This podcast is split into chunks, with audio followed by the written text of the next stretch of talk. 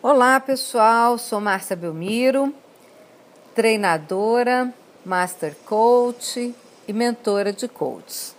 Eu vou gravar a partir de hoje uma série de podcasts sobre casos que fiz mentoria, sobre entendimentos que eu venho construindo acerca do comportamento humano, sobre coaching, etc, etc. Esse é o meu universo, é sobre isso que eu sei dissertar.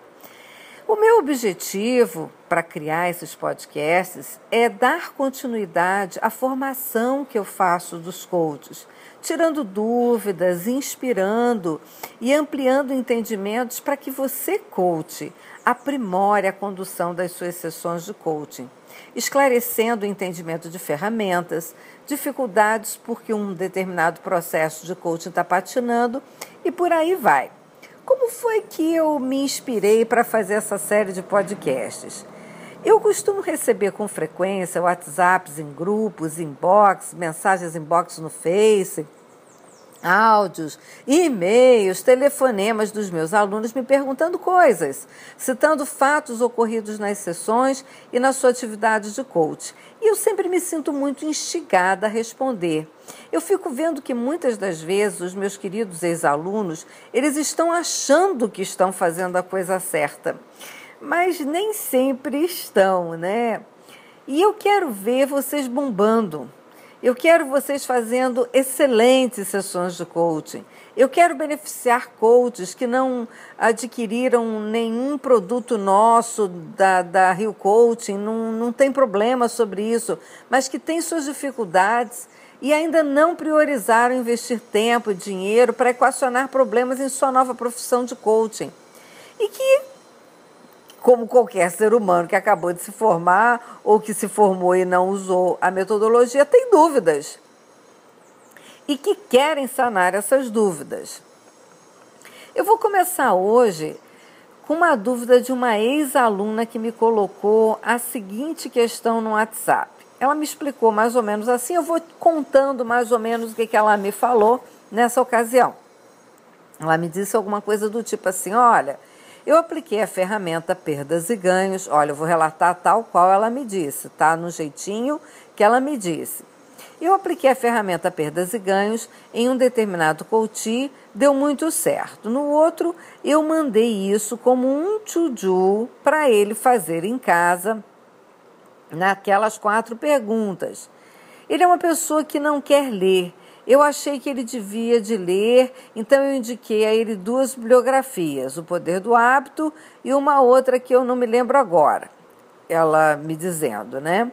Ele disse que não lê, que não adianta, ele é um diretor, ele já perdeu a oportunidade de subir de posto dentro da empresa porque ele não sabe se posicionar, ele não sabe se colocar e dizer não quando precisa. Ele sente muito prazer nas relações, isso tudo ela me falando. Nas relações, e ele não topa abrir mão desse prazer. Nesse momento que ela me colocou essas questões, ela me colocou mais outras questões que depois eu vou contando para vocês. Nesse momento, eu percebi que eu precisava responder de uma forma mais extensa, até por várias situações que ela estava mencionando, então eu tinha várias razões para responder de uma forma mais extensa. Daí, eu resolvi fazer esse podcast então. Vamos lá então, pessoal. Primeiro, o nome da ferramenta não é perdas e ganhos, o nome da ferramenta é ganhos e perdas. Imagina você chegar para o seu coach no início de uma sessão e dizer para ele assim: Olha, eu hoje trouxe para você uma ferramenta que se chama perdas e ganhos. Oi, oi, oi, oi, oi. Não quero fazer essa ferramenta. Agora, se o coach chega e diz para o coach assim: Olha, eu hoje trouxe para você uma ferramenta que é ganhos e perdas. Vamos fazer ela? Então muda muito a condução, a percepção do nosso coach. Portanto, o nome da ferramenta é ganhos e perdas. A outra coisa que eu quero dizer para vocês é o seguinte, com relação a esse conteúdo todo que ela me trouxe. Uma ferramenta desse porte, ganhos e perdas, onde você tem que fazer várias análises com seu coach, não serve para ser feita sozinha, principalmente se for a primeira vez que o coach está tendo contato com essa ferramenta. Se ele já teve contato e depois ele leva para casa essa ferramenta para ele fazer auto-coaching, é diferente. Mas se for uma primeira vez que ele está fazendo uso do ganhos e perdas, é, é fundamental a condução e a presença do coach. É determinante. Dificilmente o nosso coach vai conseguir descobrir todos os ganhos que ele tem por obter determinada coisa. Todas as perdas que ele tem por também obter essa determinada coisa. Todos os ganhos sabotadores que ele vem tendo exatamente por não fazer isso, por não conquistar o objetivo dele e dificilmente sozinho, ele vai conseguir ver que se ele não realizar algo imediatamente que o leve para o objetivo dele, trará muita dor para ele. Esse é o trabalho do coach, transitar por esses quatro quadrantes, ajudando ele a pensar, raciocinar, não apenas preencher um documento. Quando propomos o to-do no final de uma sessão, não se trata de uma tarefa operacional, são coisas diferentes, tarefa operacional e to-do. Quando a gente faz uma tarefa operacional, isso pode ser sim a leitura de um livro, pode ser sim assistir um filme, fazer uma lista de itens, isso tudo a gente chama de tarefas operacionais. Não podemos chamar isso de to-do. O to-do, que é uma nova ação que precisa ser realizada ao final de uma sessão, sempre é determinada e definida pelo coach. A pergunta é: Querido coach, o que é que se você que você deseja fazer, realizar entre essa sessão e a próxima que leva você na direção dos seus objetivos? E quem vai definir isso é o próprio coach, porque é o próprio coach que precisa se responsabilizar pela sua ação ali definida junto com o coach. É o coach que precisa desejar fazer alguma coisa nova e diferente, porque se ele apenas preencher um documento, base de ferramenta, ele apenas estará preenchendo um documento. E o to-do tem o objetivo de levar o coach a realizar uma ação efetiva, um movimento que o leve na rota do seu objetivo. Para alguns coaches, isso ainda não ficou claro, por isso eu estou é, revisitando esses conceitos agora aqui com vocês. Outra coisa importante no caso que essa aluna traz, que eu quero compartilhar com vocês, é mais uma coisa a respeito desse caso específico que ela relatou o seguinte. Lembra que eu disse a vocês que ele é um diretor. E aí vem mais alguns dados desse caso que ela me trouxe. Segundo o relato dessa coach, ele já perdeu oportunidades de crescimento na empresa porque ele não consegue se posicionar e dizer não, e isso foi dito pelo presidente dele a essa coach. E essa coach diz assim: eu preciso desconstruir esse prazer intenso que ele sente nessa relação com as outras pessoas.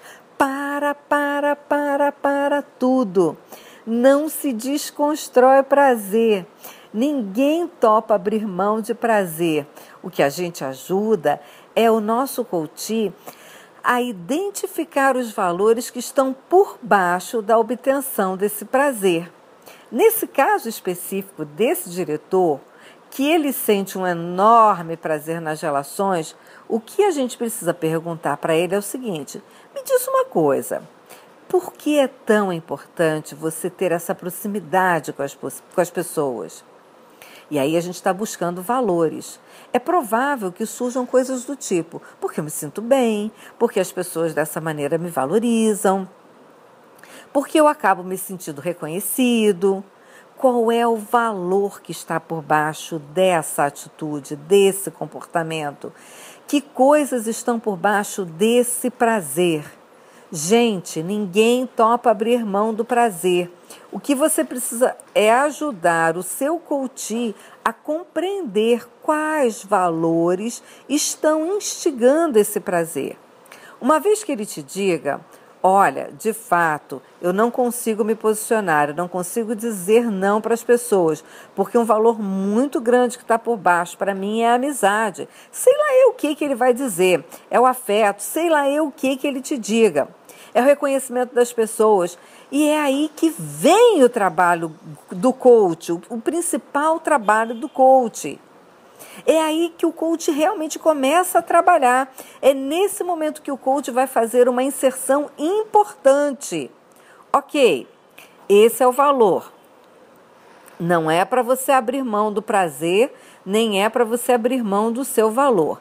A minha pergunta de coaching para você agora é: muito bem, qual é a forma que existe de você obter essa proximidade que você tem com as pessoas, manter esse valor que é a amizade e, ao mesmo tempo, você conseguir se posicionar e dizer não.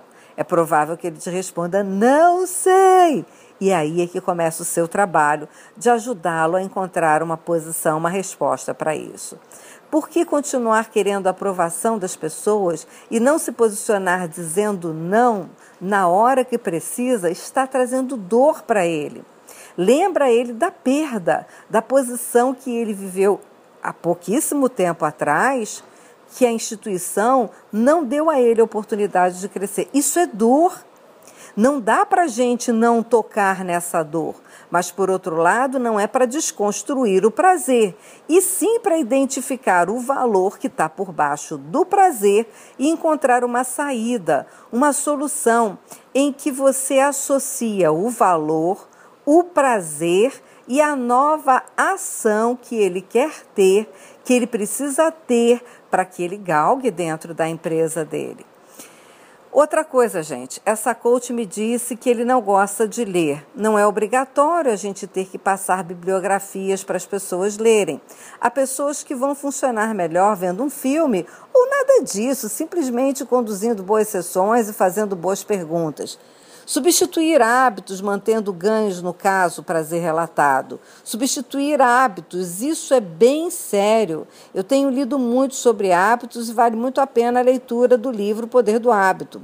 Pessoal, o que se sabe hoje na neurociência é que a gente sobrepõe hábitos, a gente não consegue deixar de ter os antigos hábitos mas a gente consegue sobrepor hábitos novos sobre os antigos. As áreas do cérebro continuam se iluminando quando você tem um hábito que está há muito tempo enraizado. Ele não sai mais. No entanto, é possível a qualquer momento você pode sim ter um movimento e novas sinapses com outros hábitos que se sobreporão a esse hábito antigo.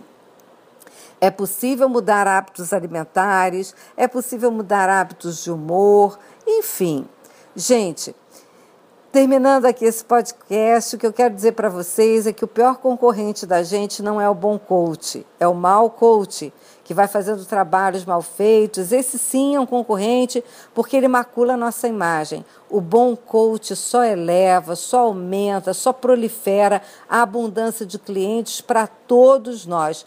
Por isso eu quero tornar vocês excelentes. Até o próximo podcast. Beijos!